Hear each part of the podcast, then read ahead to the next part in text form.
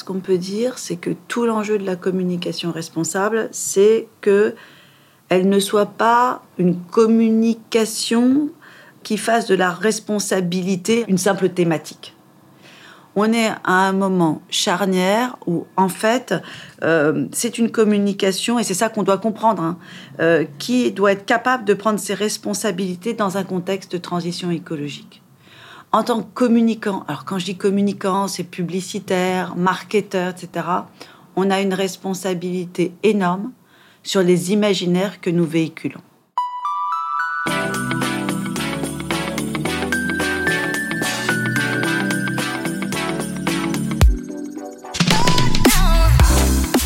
Bonjour, Céline Puffardi-Jvili, Look Sharp pour le podcast Le Sens et l'Action du C3D. Aujourd'hui, nous invitons Valérie Martin de l'ADEME. Bonjour Valérie. Bonjour Céline. Je vais faire une petite présentation succincte et tu compléteras s'il te plaît. Donc tu es la chef du service mobilisation citoyenne et médias de l'ADEME. Et à ce titre, tu es très investie sur les sujets de communication. C'est comme ça qu'on se connaît et on va largement en parler. Mais auparavant, je suis très impressionnée. Tu viens de fêter tes 30 ans à l'ADEME. Est-ce qu'on peut faire une petite parenthèse? Qu'est-ce qui t'a amené là et qu'est-ce qui t'a fait rester? Bah, Je pense que c'est une histoire de sens et d'engagement. Euh, d'abord, j'ai découvert les problématiques environnementales en DEA d'économie de l'environnement il y a fort, fort longtemps. Euh, en 1991, avant euh, cette fameuse date de 1992. Donc, on peut dire que je suis tombée dedans quand j'étais petite. Et après un passage éclair au, au, CNPF, puis à Entreprise pour l'environnement, j'ai pu aligner mes convictions et mon métier en rejoignant l'ADEME au sein du service économie dans un premier temps et euh, c'est clair que euh, j'ai pu rencontrer à ce, titre de très, très nombreuses belles personnes. Et je pense que c'est ça qui m'a fait euh, rester. J'ai pu accueillir à la fois des présidents comme Pierre Radane, j'ai aussi croisé la route de Michel Papalardo, pour qui je travaillais euh, au sein de son cabinet. J'ai pu aussi, euh, bien sûr, travailler avec Bruno Légevin, avec Arnaud Leroy. Voilà, des directeurs scientifiques d'exception comme Philippe Chartier, François Moisan. Bref, tout ça, ça, une euh, une formidable bulle mmh. d'inspiration, de, de, de, travail, d'engagement. Et tout au long de mes 15 ans euh, en tant que chef du service euh, mobilisation citoyenne et médias, c'est vrai que là aussi, j'ai eu la chance de pouvoir avoir bah, d'abord une équipe formidable, euh, ça c'est important, et puis toucher à plein de sujets euh, variés, aussi bien sur la communication responsable, mais également euh, sur ben, le pilotage de la stratégie grand public et jeune, de nombreux partenariats avec des ONG, avec des entreprises, avec des collectivités, et puis j'ai pu réaliser aussi beaucoup d'études. Bref, tout ça, ça a donné ben, un métier avec du sens, de l'engagement, des missions extrêmement variées, des belles personnes croisées sans arrêt. Bon, ben, que demander de plus bah Et puis un effet d'entraînement monumental, parce que tu parles d'une bulle, mais en fait, euh, euh, c'est devenu très systémique et, le, et le, la voix de l'ADEME et l'impact de l'ADEME est indéniable. Donc, euh, bravo. Est-ce qu'on peut rappeler les missions de, de, l'ADEME, donc Agence de la transition écologique j'ai deux points à ouvrir les guillemets. Hein. Euh, accélérer le passage vers une société plus sobre et solidaire, créatrice d'emplois, plus humaine et harmonieuse. À cette fin, nous soutenons l'innovation, de la recherche jusqu'à l'application et le partage des solutions. Est-ce que la mission de l'ADEME évolue avec les attentes sociétales? Est-ce que tu, parlais de la date euh, marquante de 92, mais est-ce qu'il y a des, est-ce qu'il y a des tournants? Est-ce qu'il y a eu une accélération après l'accord de Paris en particulier? Écoute, je pense euh, déjà que ce que tu as lu, faut peut-être le dire à, nos auditeurs, euh, c'est euh, la lecture de la, du texte de la plateforme de marque de l'ADEME et que nous avons publié en 2020. Mm-hmm. Et, et, je crois effectivement qu'il y a une sensibilité des missions de l'ADEME et aux attentes sociétales, je le pense. L'ADEME, elle a été créée il y a 31 ans de la fusion de l'Agence de la qualité de l'air, de l'Agence nationale de récupération et d'élimination des déchets mmh. et de l'Agence française de maîtrise de l'énergie. C'est vrai. Petit cours d'histoire. Et c'est clair euh, que ses missions, mais aussi sa façon euh, d'agir, d'interagir avec ses publics, ils ont évolué euh, au fil des années et en fonction des, grands tournants des politiques publiques gouvernementales en matière de transition écologique. Et puis elles ont aussi évolué en fonction des travaux qu'on a menés, notamment des travaux de prospective. Et le dernier d'entre eux, hein, c'est le fameux travail que nous avons intitulé Transition 2050. Tout à fait, avec des scénarios. Exactement. Et l'évolution même du nom de l'agence, parce qu'au départ, l'acronyme ADEME, ça veut dire quoi? Agence de l'environnement et de la maîtrise de l'énergie. Mhm. Et notre président de l'époque, Arnaud Leroy, en 2020, il a souhaité faire évoluer le nom de l'ADEME, qui est devenu alors Agence de la transition écologique, pour traduire non seulement l'urgence à agir, euh, une urgence qui doit faire face aux enjeux euh, de, bah, du changement climatique, euh, de la perte monstrueuse, De, biodiversité. Voilà. Et on a souhaité mettre en cohérence euh, nos missions et notre nom. Et ça, c'était important. Donc ça, et ça a signifié, bien sûr, faire évoluer aussi certaines de nos missions, mais aussi nos pratiques de travail. Euh, plus d'intelligence collective, plus ouvert, plus de transversalité, plus d'écoute de nos publics. Ça, c'est hyper important, cette notion, euh, cette notion d'écoute. Et puis, euh, des nouveaux outils de mobilisation et d'accompagnement au passage à l'action. On peut citer, par exemple, que c'est la date à laquelle on a lancé notre nouvelle plateforme servicielle, agir pour la transition.adem.fr, où on peut ainsi accompagner l'ensemble de nos parties prenantes, les entreprises, les collectivités, le grand public, l'État dans leur passage à l'action. Et accompagner avec, euh, avec des aides financières. Enfin, c'est, très concret Alors, ce que vous faites aussi. Hein. Oui, c'est très concret. Il y a les aides financières, mais il y a aussi surtout euh, tout un ensemble de connaissances, de méthodologies que l'on met à disposition.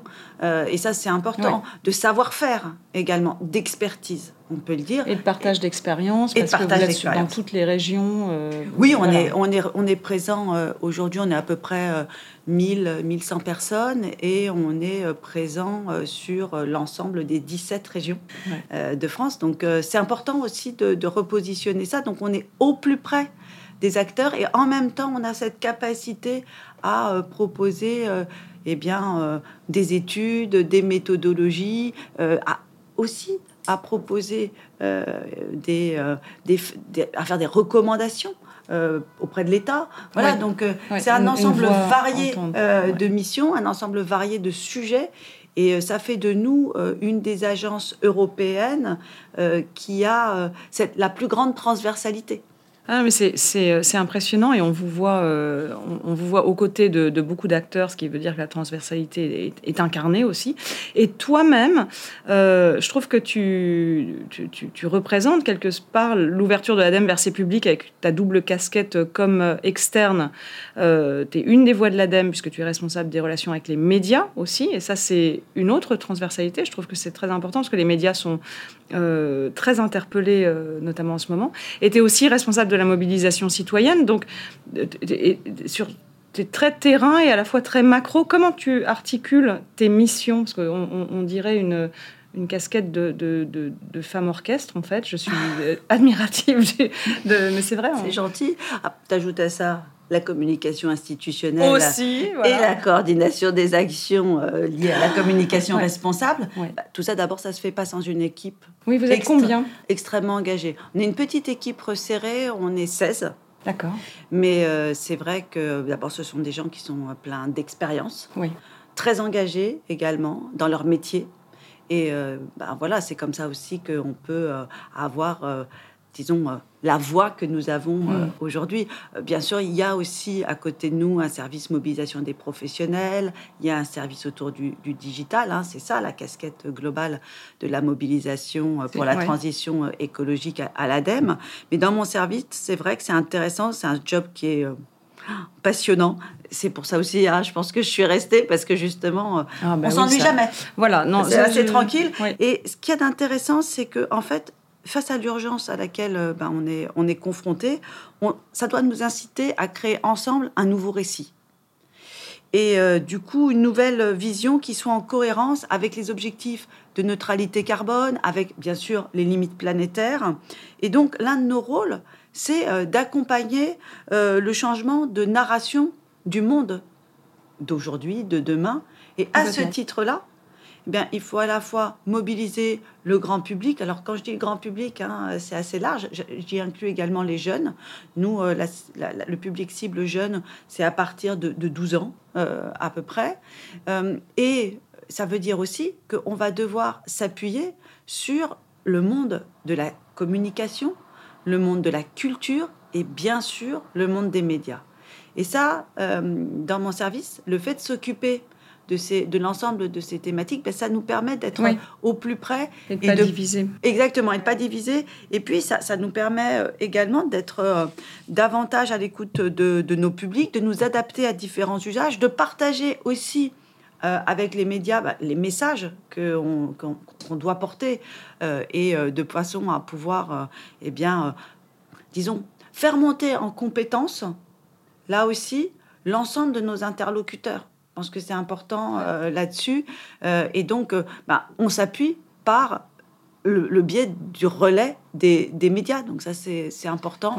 Voilà. Et sachant qu'en même temps, euh, on leur apporte, pour les médias, on apporte énormément d'informations qui sont liées aussi aux professionnels, hein, que ce soit les entreprises ou les collectivités territoriales. En décryptage, en, voilà, en décryptage, en compréhension des enjeux, etc.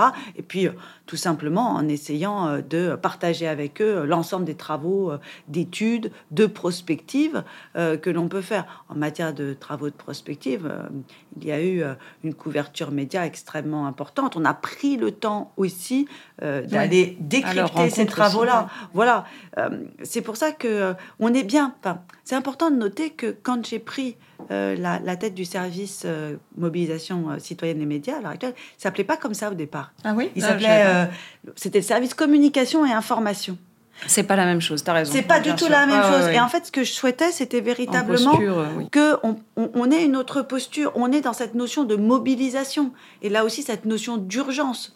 Euh, et il nous faut accompagner euh, cette mobilisation. C'est pour ça que le nom aussi ah du service a évolué. C'est beaucoup plus proactif et beaucoup plus engageant. Euh, alors que. Oui, mais bien sûr. Alors. J'aimerais qu'on aborde le sujet euh, de, de, de, la communication responsable, qui est, qui est l'un des, des de, de tes chevaux, hein, quelque part de bataille. Euh, non, je plaisante. Tu as à cœur d'accompagner les entreprises dans leur communication vers leurs parties prenantes. Donc, c'est n'est pas seulement mettre à disposition, je trouve que c'est beaucoup plus proactif que ça. Mais est-ce que tu peux nous donner ta définition de la communication responsable?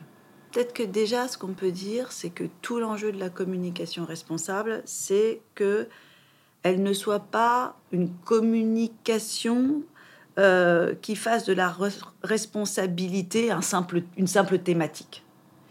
On est à un moment charnière où, en fait, euh, c'est une communication, et c'est ça qu'on doit comprendre, hein, euh, qui doit être capable de prendre ses responsabilités dans un contexte de transition écologique. En tant que communicant, alors quand je dis communicant, c'est publicitaire, marketeur, etc., on a une responsabilité énorme sur les imaginaires que nous véhiculons. Donc c'est à ce titre-là que l'on doit prendre nos responsabilités. Et on doit laisser place à cette communication plus responsable. Ça veut dire qu'on doit faire autrement notre métier et que quelque part, eh bien, la communication, celle que, dont on va parler euh, maintenant euh, tout naturellement euh, dans l'ensemble des organisations, elle se doit d'être la communication euh, responsable. Parce qu'aujourd'hui, de toute façon, le citoyen, qu'on a beaucoup trop longtemps considéré comme étant euh, un simple consommateur, de toute façon, il perçoit bien qu'il y a des dissonances énormes dans les messages exactement qui sont véhiculés. Alors, on, réduit ça souvent au sens de la, de la publicité, mais c'est pas que au niveau de la publicité. Euh, c'est dans l'ensemble des actions et des interactions qu'il a euh, avec euh, bah, la publicité, certes, mais aussi le packaging, aussi mmh. les prises de parole des dirigeants. mais il n'y a pas que ça. Il y a aussi dans la, dans la façon dont s'expriment certains médias. Enfin, on voit bien donc qu'il y a une difficulté. Et puis, la réalité euh, de la communication euh, qui est portée par l'ensemble des organisations. Parce que là aussi, quand on parle de euh, greenwashing, ben, malheureusement, je suis tentée de dire, c'est l'ensemble des organisations qui sont concernées. Donc la vigilance, elle est de mise là-dedans. Donc en fait, avec la communication responsable, c'est une nouvelle vision du monde de l'avenir qui va nous être proposée. Et donc c'est important pour nous euh, de, euh, de faire à la fois qu'il y ait une synergie entre notre compréhension des enjeux li- liés à la société et puis notre éthique professionnelle, notre Oui, on n'est responsabilité. pas, on n'est pas euh, deux, deux corps totalement séparés d'un côté euh, euh, communicant euh, quelque part euh, cynique et de l'autre côté citoyen. Finalement, c'est aussi la, la réconciliation des, des deux avec la compréhension des enjeux qui peut, qui peut opérer. Exactement. Et c'est pour ça que dans la définition que nous mettons dans le guide de la communication responsable, Alors, très- on y excellente transition. Non, Alors, non, je vais te dire quelle est la définition de ce guide majeur. Oui, absolument. C'est, Deuxième euh, opus euh, du guide en question, petite page pub. Il faut absolument aller euh, dans, voir cet ouvrage. Et j'aimerais bien que tu, tu parles aussi de la genèse de pourquoi d'un ouvrage à l'autre, parce que vous, ce- cette, cette, euh, ce second ouvrage peut-être illustre une, une forme de maturité Oui, oui. qui arrive. Euh, déjà, repre- reprenons la définition. Voilà. La définition qui est donnée, c'est une communication plus sensible aux enjeux écologiques. Écologiques au sens de sociétaux. Mhm. D'accord? Davantage à l'écoute des habitants de notre planète. Tous Tous. les habitants. Tous les habitants. D'accord? Pas simplement l'être humain. Et pas simplement l'occidental. Ça non plus. Voilà. Et puis, une communication qui s'interroge autant sur les contenus, donc sur les messages, que sur la façon de, le- de les délivrer. Quatre piliers.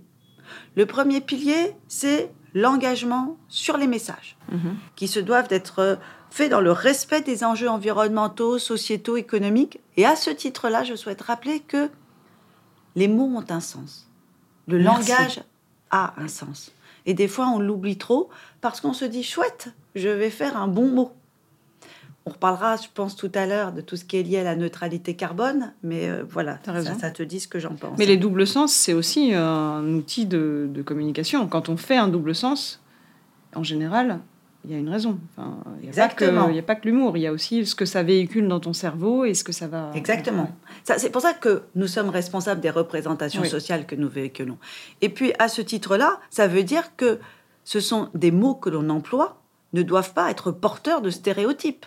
Extrêmement important. Ça fait partie des choses contre lesquelles on doit lutter. Le deuxième aspect, le deuxième axe, c'est celui qui est le plus souvent euh, connu et qui vient le plus souvent à l'esprit quand on parle de communication responsable, c'est l'éco-socio-conception de l'ensemble des actions de communication. Encore une fois, les impressions, euh, les événements, la publicité, bien évidemment euh, le numérique euh, avec euh, tous tous les sites internet, voilà, le, le packaging, l'ensemble des actions de communication. Le troisième axe, c'est l'ouverture aux parties prenantes, parce qu'il faut qu'on soit à l'écoute. Il faut que nous, en tant que communicants, c'est la base même de notre métier que l'écoute. Et parfois, on a l'impression qu'on oublie Oui, cette base même. Ouais, parce qu'il y a le vieux système euh, émetteur, euh, vecteur, cible, et on oublie que ça remonte. Exactement. Voilà, on oublie la partie dialogue, en fait. Oui, Oui, voilà, sauf ouais. que on est à un moment charnière qui est celui où on est dans une société de la défiance et du doute. Complètement. Quand on regarde l'étude euh, Greenflex Adem que, que l'on a faite et, et qu'on a sortie là euh, le, le 6 juin dernier, il y a 34% seulement des Français qui déclarent faire confiance aux grandes entreprises. C'est c'est grave. Depuis une dizaine d'années, on oscille dans cette euh, zone des 30%. Oui, c'est grave. Et en plus, on a de très nombreuses personnes, je crois que ça va jusqu'à 31% des gens qui déclarent de toute façon, quand il y a une déclaration d'un engagement environnemental, je n'y crois pas. 31%. Donc ces deux chiffres-là montrent bien euh, la défiance dans laquelle on se trouve. Et le fait d'écouter avec sincérité hein, et pas avec des faux semblants, ben, ça permet de recréer du dialogue, du lien, de la confiance. Le quatrième axe, c'est l'efficacité et l'éthique des affaires. Pourquoi? Parce que de toute façon, c'est pas parce que on réduit les impacts négatifs d'une communication, d'un de messages, etc., qu'il faut oublier son efficacité. Bien sûr. On fait de la communication. Bah, On le fait pour qu'elle soit efficace. Et la communication responsable n'y déroge pas. Ça ne tue pas la créativité non plus. Au contraire, peut-être d'ailleurs. Oui, Ouais. parce que Moins ça simple, permet de se challenger, mais- ouais. Ça permet de réfléchir autrement.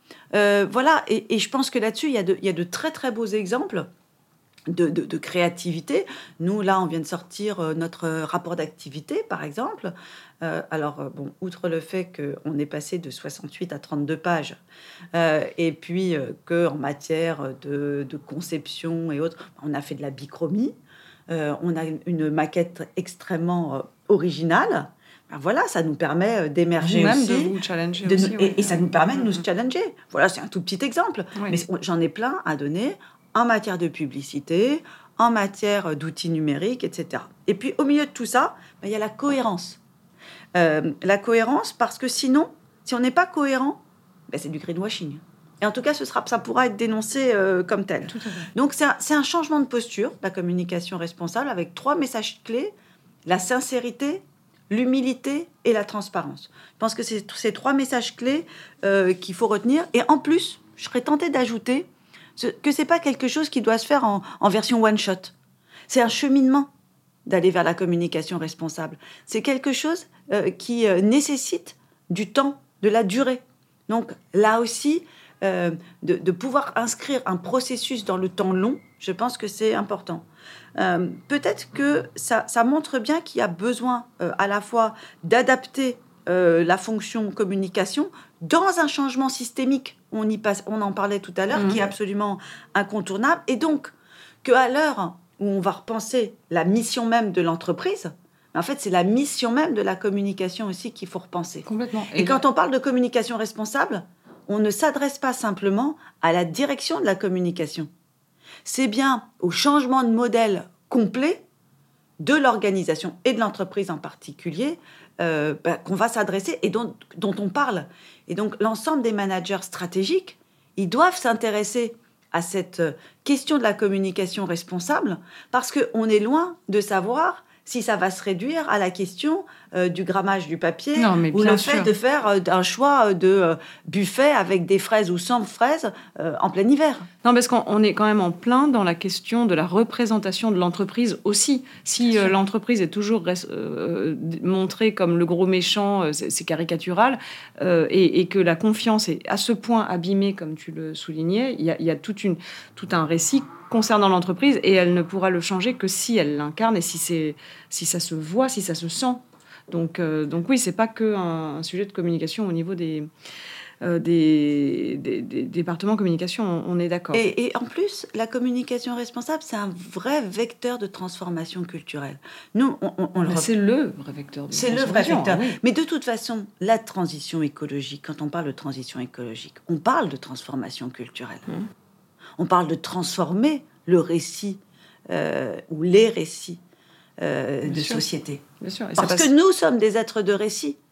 Et je pense que là-dessus aussi, c'est important.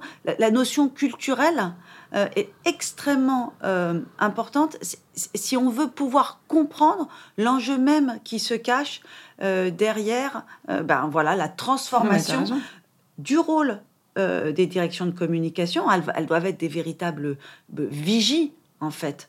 Euh, mais elles, sont, elles ont aussi un rôle de, de pédagogie. Euh, et quand je dis vigie, ça veut dire aussi qu'elles ont un rôle pour être beaucoup plus courageuses. Oui, vis-à-vis de leur propre direction. Mais vigie bien sûr. de ce qui se passe et d'aller. Oui, oui, et vis-à-vis de, la direction, de façon à pouvoir alerter aussi en interne.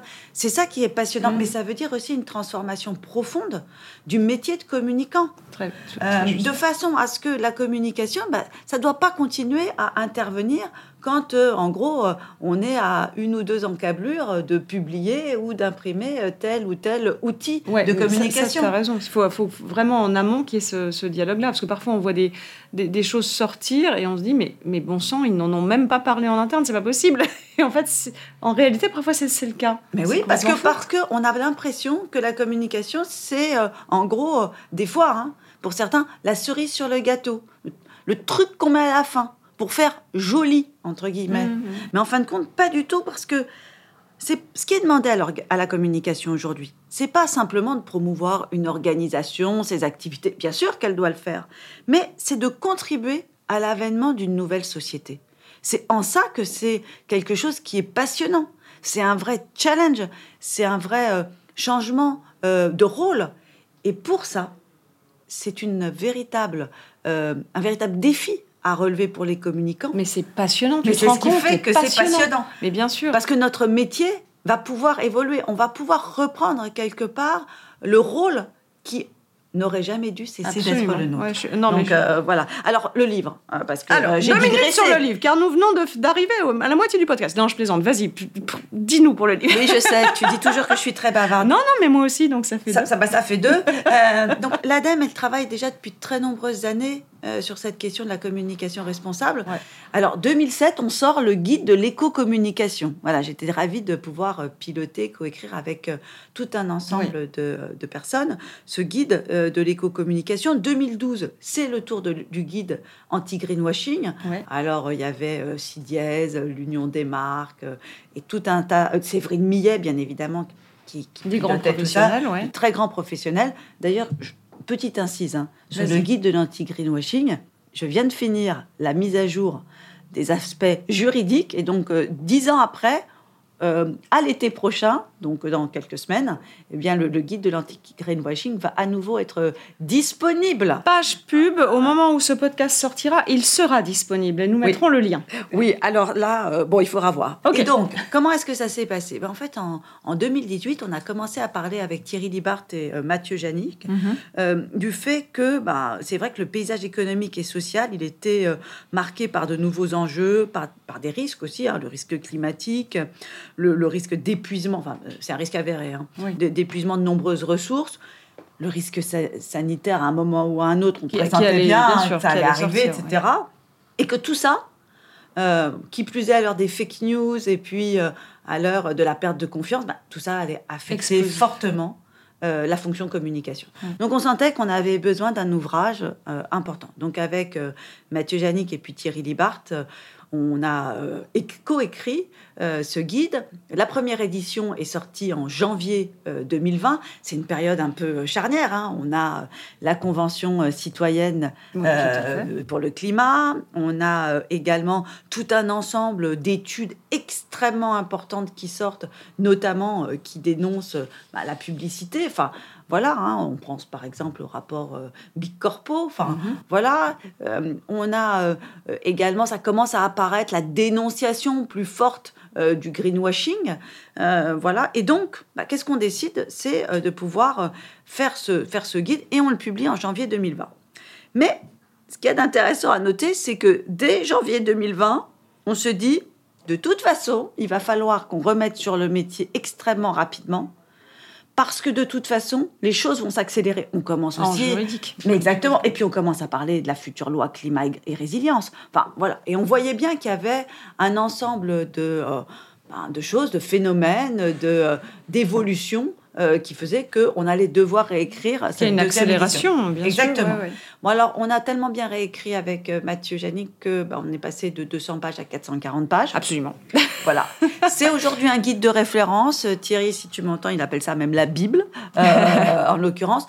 C'est quand même un, un, guide qui est bien sûr un véritable guide de formation, parce que je pense qu'on a besoin de guides de formation. Alors, il traite toujours des mêmes sujets euh, que dans, ceux dans la première édition, hein, notamment euh, les grands enjeux écologiques. On parle d'autant mieux des choses qu'on les connaît et qu'on les comprend, et tout le monde ne les connaît pas. Les limites du modèle linéaire euh, et fondé sur la vente en volume dans lequel nous vivons et mhm. donc du nécessaire avènement euh, d'un monde euh, circulaire euh, et sobre, bien sûr de la lutte contre le greenwashing. On a aussi un chapitre très pratico-pratique sur ben, comment je fais en matière d'édition, en matière d'événements, en matière de numérique, de publicité, de marketing, d'audiovisuel. Avec plein d'exemples et plein de témoignages d'ailleurs. Exactement, parce que c'est plus de 80 experts qui nous ont accompagnés. Mais on a aussi des choses qui sont euh, très nouvelles. Alors, on avait bien sûr enrichi tout ça. Hein. Il y a une partie euh, notamment euh, dédiée à, à la, comment ça s'appelle, aux aspects juridiques qui est très largement enrichie. Et puis, on va traiter de nouveaux sujets par exemple, le sujet des nouveaux récits et des nouveaux imaginaires. Euh, donc, euh, comment fait-on faire pour euh, déployer des imaginaires alternatifs désirables aux imaginaires dominants actuels? En gros, ceux, qui nous font croire que ben, consommer, c'est le bonheur. C'est-à-dire des imaginaires consuméristes, productivistes, technosolutionnistes, illimitistes, dans lesquels on baigne, sans nécessairement avoir ne serait-ce que conscience Qui a une alternative. Exactement. et puis, comment faire pour, bah, pour rendre ces contre-récits aussi désirables que celui qui est le récit dominant à l'heure actuelle, qui est d'ailleurs plus que le récit dominant, je serais tentée de dire, qui est le système actuel. Donc euh, ça, c'est un gros travail, euh, voilà, dans lequel euh, bah, on s'est on s'est engagé, dont on parle. Et puis on a également des, des, messages sur l'infobésité. clairement, hein, on, baigne aujourd'hui dans une surcharge informationnelle ah, qui, de toute façon, ne fait que creuser les doutes, la défiance vis-à-vis de l'ensemble mm. euh, des euh, décideurs. Hein. Et la polarisation, parce que Tu, tu, avec le, numérique qui te, et, les soi-disant intelligences qui te, qui te véhiculent les informations que tu as déjà vues pour conforter ton opinion, tu risques pas de t'ouvrir à autre chose. Donc c'est vrai que c'est assez... Euh, l'info en continu relayée sur les réseaux sociaux, c'est la catastrophe. Bien sûr, parce qu'en plus, les gens ne mettent pas le filtre, mais ça va bien avec euh, le fait de dire que euh, je consomme, donc je suis, avec le fait qu'on on nous a dit, ben, vous pouvez avoir tout, tout de suite, en illimité, tout le temps. Ben, voilà, ce, dont tu parles, c'est la traduction dans le domaine de l'information. Et alors, il y a deux grosses nouveautés majeures aussi, qui sont d'une part un chapitre consacré à la communication au service de la résilience des territoires D'accord, oui. Donc un, public qui était peut-être moins euh, inclus dans la première version, mais qui est fondamental parce que c'est bien, sur les territoires que les choses se passent euh, concrètement, que la confiance peut être gagnée aussi si tu vois l'entreprise clairement. C'est pas c'est pas un corpus invisible finalement en quel tu as pas confiance. C'est ce qui se passe chez toi. Voilà. Et puis comment on fait pour co-construire un projet de territoire résilient? Tous les acteurs vont devoir euh, bah, être ensemble et euh, c'est un peu euh, la façon dont la communication peut apporter et peut accompagner euh, mmh. ce mouvement extrêmement important. Et puis un, chapitre aussi majeur qui est la communication au service de la transformation des entreprises. Nous avons d'ailleurs l'honneur et l'avantage d'avoir un, très beau duo que tu représentes, ah toi, avec Fabrice, dans, un, dans un article, hein, pour nous expliquer la, notion d'entreprise contributive. Voilà, parce que ce livre veut aussi euh, partager euh, ce type de, d'informations, de, contenu, de sortir un peu du prêt-à-penser habituel dans lequel on est.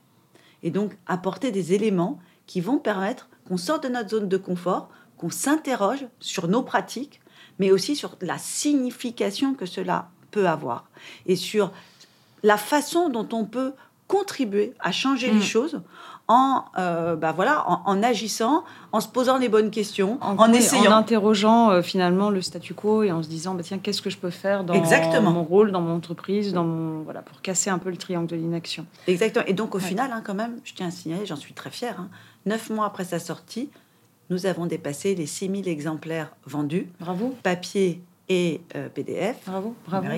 Bon, c'est clair que 440 pages, 12 euros, euh, c'est pas, on a voulu que ce soit accessible, accessible aux professionnels de la communication qui sont en exercice, public et privé. Aux professionnels de la RSE, c'est pas complètement neutre parce qu'il faut aussi comprendre le métier des communicants. Et ça permet de mieux travailler bah ensemble. Et puis, bien sûr, aux enseignants, aux étudiants euh, dans nos disciplines. Voilà, donc euh, avoir un, un, très large spectre de lecteurs.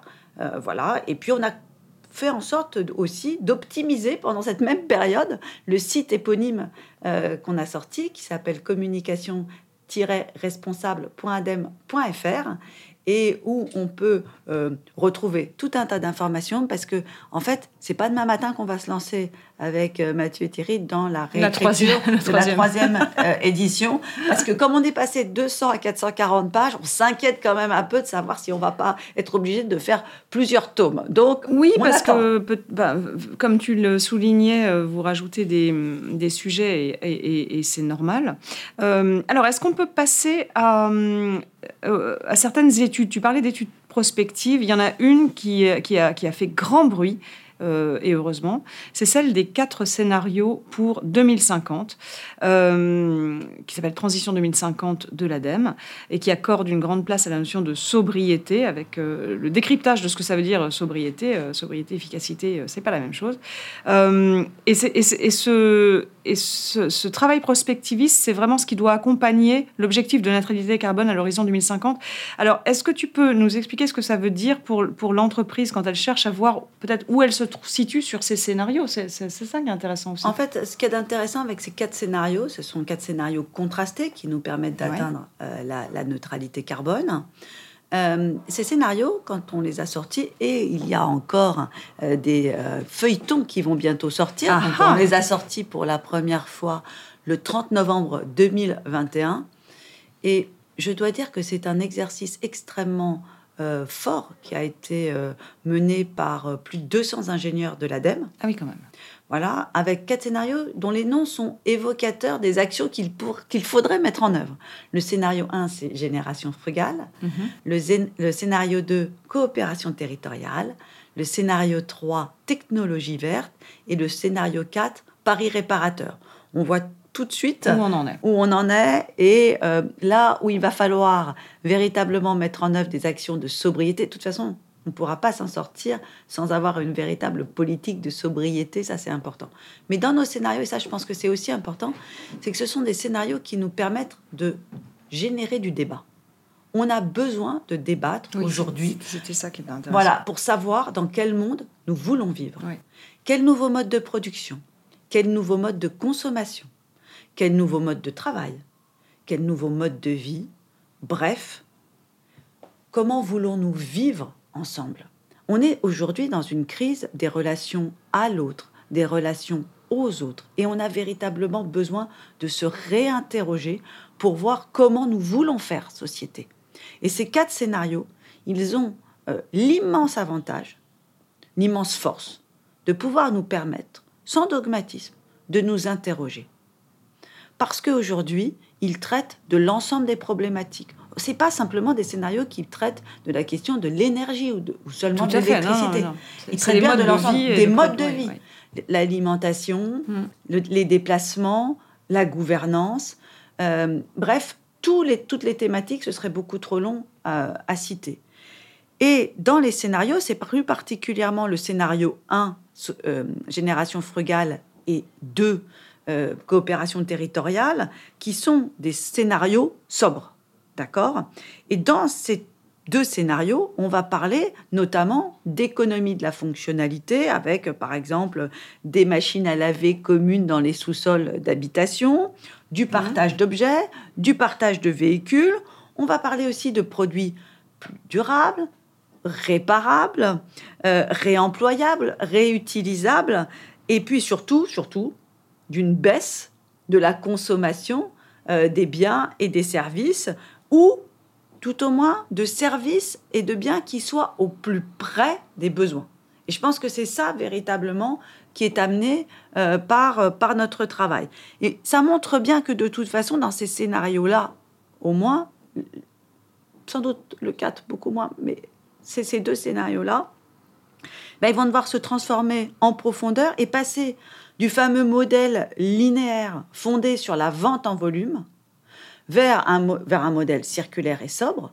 Mais quelque part, ça veut dire qu'il va falloir réfléchir à passer d'un modèle qui est fondé sur la possession mhm. à un modèle qui est fondé sur l'usage. C'est une façon complètement différente d'appréhender non seulement les relations euh, dans le monde économique, mais aussi à nous, nos propres modes de vie. Et donc, euh, cette, euh, cette économie servicielle, pour nous, elle est importante, mais ça veut dire qu'on va devoir accompagner la désirabilité de ces offres-là. D'où tout le sujet sur le récit qui accompagne évidemment le, cette prospective, parce que euh, on, pose ça là et tu te dis mais on n'est pas prêt en tant qu'humain à, on, a encore l'impression que c'est que c'est un sacrifice, alors que pas, du, pas forcément si c'est accompagné par une désirabilité construite par un nouveau récit. C'est là la complémentarité bah, de D'ailleurs, c'est pour ça, pour essayer de mieux faire appréhender euh, ce travail euh, d'expertise, euh, je crois qu'aujourd'hui, on doit être pas, pas loin de 2000 pages de, de production autour de tout ça, donc euh, il faut déjà pouvoir les, les avancer. Euh, on a fait deux choses que je trouve très intéressantes et qui ont permis de faciliter son appropriation, mais aussi euh, de permettre des débats dans des écoles de communication et de marketing, et même, je vais vous le dire, hein, dans des festivals de musique comme euh, Terre du Son, par exemple, euh, qui se tient en centre-val de Loire. Donc, c'est parce que tu vas dans tous les publics, enfin, vers, vers tous les publics aussi, c'est important. Ah, Jean-Louis Berger, qui, qui, qui est le, le, coordinateur, il va absolument euh, partout et c'est fantastique. Qu'est-ce qu'on a fait? Eh bien, en termes d'outils de, communication, il y, y, a bien sûr qu'on a publié l'intégralité des études. Mais en termes d'outils, ce qu'on a mis euh, au point, c'est d'une part, on a travaillé avec So Good, Mmh. Et on a sorti euh, un, un hors-série, euh, Regard sur 2050, où on a fait faire des récits fictionnels, d'accord Donc de ces quatre scénarios, de façon à permettre une meilleure appropriation, une meilleure ap appropriation des choses. D'accord Oui, que ça, que ça soit. Qu'est-ce que ça veut dire concrètement mmh. que ce scénario euh, Génération frugale ou le scénario Paris réparateur? Et puis, on a également euh, fait notre premier podcast à cette occasion. Bravo Voilà, exactement. Alors avec des, quatre femmes extraordinaires, euh, dont euh, par exemple Dominique euh, Méda, Céline oui. Guivarch, la chef Chloé Charles, etc. Et ce que je trouve intéressant, c'est que ces quatre podcasts, ben, aujourd'hui je crois qu'ils sont à plus de 40 000 écoutes, parce qu'ils permettent là aussi de pouvoir mieux comprendre ce que cela signifie concrètement que de vivre dans un scénario à la génération frugale, un scénario à la technologie verte, etc. etc. C'est ça qui est important. Et, et tu vois, c'est ce que je te raconte depuis le début. C'est-à-dire que il faut, on ne va pas décréter que euh, le nouveau récit, c'est telle chose. Non, non ça marche pas Absolument comme ça. Il faut que ça infuse. Il faut que ça infuse, ouais. il faut que ça puisse, et que les gens puissent se l'approprier. Mais si on reste sur des choses qui sont trop conceptuelles, bah forcément, on se coupe d'une partie de la population. Et donc, le fait de le rendre plus concret, de le rendre plus en proximité, ça aide beaucoup. D'ailleurs, c'est l'une des raisons pour lesquelles, euh, soyons clairs, hein, euh, si euh, aujourd'hui on voit qu'il bah, y a eu un certain nombre peut-être d'erreurs en matière de communication euh, environnementale, c'est peut-être parce qu'on a trop parlé de euh, alors de, de, tonnes équivalent CO2. Euh, on a utilisé des termes jargonneux, l'économie de la fonctionnalité, de la coopération. Vrai, vrai. On, on, a aussi parlé beaucoup de l'ours blanc qui dérivait euh, seul sur, sur sa banquise. Parce que c'est vrai que ça touche. Ou sauver les pandas. Alors sauver que, les pandas. Alors que sauver le ver de terre, personne n'y a pensé, mais c'est quand même plus, enfin, plus, plus impactant pour nos vies euh, actuellement. Exactement. Ouais. Et donc, ce qu'il y a d'important à noter, c'est qu'aujourd'hui, faut qu'on comprenne clairement que ces questions d'écologie, au sens noble du terme, mais c'est des questions du quotidien pour nous. Bien sûr. On a peu parlé de santé humaine aussi. Exactement, c'est une question de santé. Euh, voilà. Exact, c'est ouais, une question de santé. D'ailleurs, cette question de santé, toujours dans le baromètre Greenflex Adem, c'est une, c'est la motivation principale à agir. Bien sûr. Exactement. Bien sûr. Euh, donc il y a la santé, il y a donc avec les vagues de chaleur, hein, euh, de toute façon, ça va devenir euh, de toute façon de plus en plus crucial. Et les gens, ils font bien le lien entre santé et environnement. Oui, mais d'où, mais d'où le problème euh, des injonctions contradictoires permanentes, c'est que tu, tu plus tu vas faire le lien et plus les injonctions vont dans un autre sens, plus tu vas en plus abîmer la santé mentale parce que tu vas te dire mais qu'est-ce que je peux faire pour mes enfants, pour mes parents? En fait, ça devient euh, intenable. Ça devient intenable. Et ensuite, on n'a pas parlé de, aussi des, des, des, des, risques qui sont autour de des risques, par exemple, bah, géostratégiques. Euh, oui. La question des euh, migrations liées au changement climatique, c'est aujourd'hui. On est en plein dedans. On est en plein dedans. On est en plein dedans. Mais il y a aussi ouais. les risques de conflits. Ouais. Conflit pour l'eau, on en parle? Ouais. Et ça ne se passe pas nécessairement très loin de chez nous. En gros, c'est vraiment un, quelque chose de, de, très concret, de, très, de proximité. D'ailleurs, dans un des travaux qu'on a, qu'on a lancé, qui est le, enfin, qu'on avait sorti en novembre 2022, euh, les représentations sociales du changement climatique, le 23e baromètre, c'était très intéressant. C'est qu'on avait fait le terrain en juin 2022, d'accord? Donc avant les très gros épisodes caniculaires, euh, caniculaires ou de méga-feux auxquels la France avait, va être confrontée à l'été dernier. Qu'est-ce qu'ils nous disent Les gens? Ils nous disent à 51%, j'ai vécu souvent ou parfois personnellement un événement climatique extrême. En 2015, donc 51%, en 2015, il n'était que 27%. Mm. Nous allons relancer le terrain pour le 24e baromètre. Je n'ose imaginer Bien le sûr. résultat qu'il va y avoir. Et le fait que les gens le vivent dans leur chair, mais c'est ça qui est catastrophique, on attend toujours euh, d'être le, nez dans le mur. Mais en fait, ça leur fait prendre conscience que le changement climatique, c'est ici, maintenant, tout de suite. De même que la perte de biodiversité, il ne faut pas réduire ça à une histoire euh, de, de, carbone, on le sait bien. Exactement. Donc par rapport à tout ça, ça veut dire que nous, en tant que communicants, mais également en tant que marketeurs, on va devoir réinventer de nouvelles offres. Des offres qui soient plus désirables, mais des offres qui prennent en compte la question des limites planétaires ah dès leur conception. Alors, Valérie, je te remercie pour ton temps. On va faire une petite pause euh, pour cette première partie et euh, nos auditeurs auront très certainement envie d'écouter la suite qui va arriver prochainement. Merci beaucoup Céline. Merci pour votre écoute. Ce podcast est à retrouver tous les mois sur les meilleures plateformes de podcast et sur le site web du C3D. Si ce podcast vous a plu, je vous invite à le noter, 5 étoiles pourquoi pas, et surtout à le partager largement.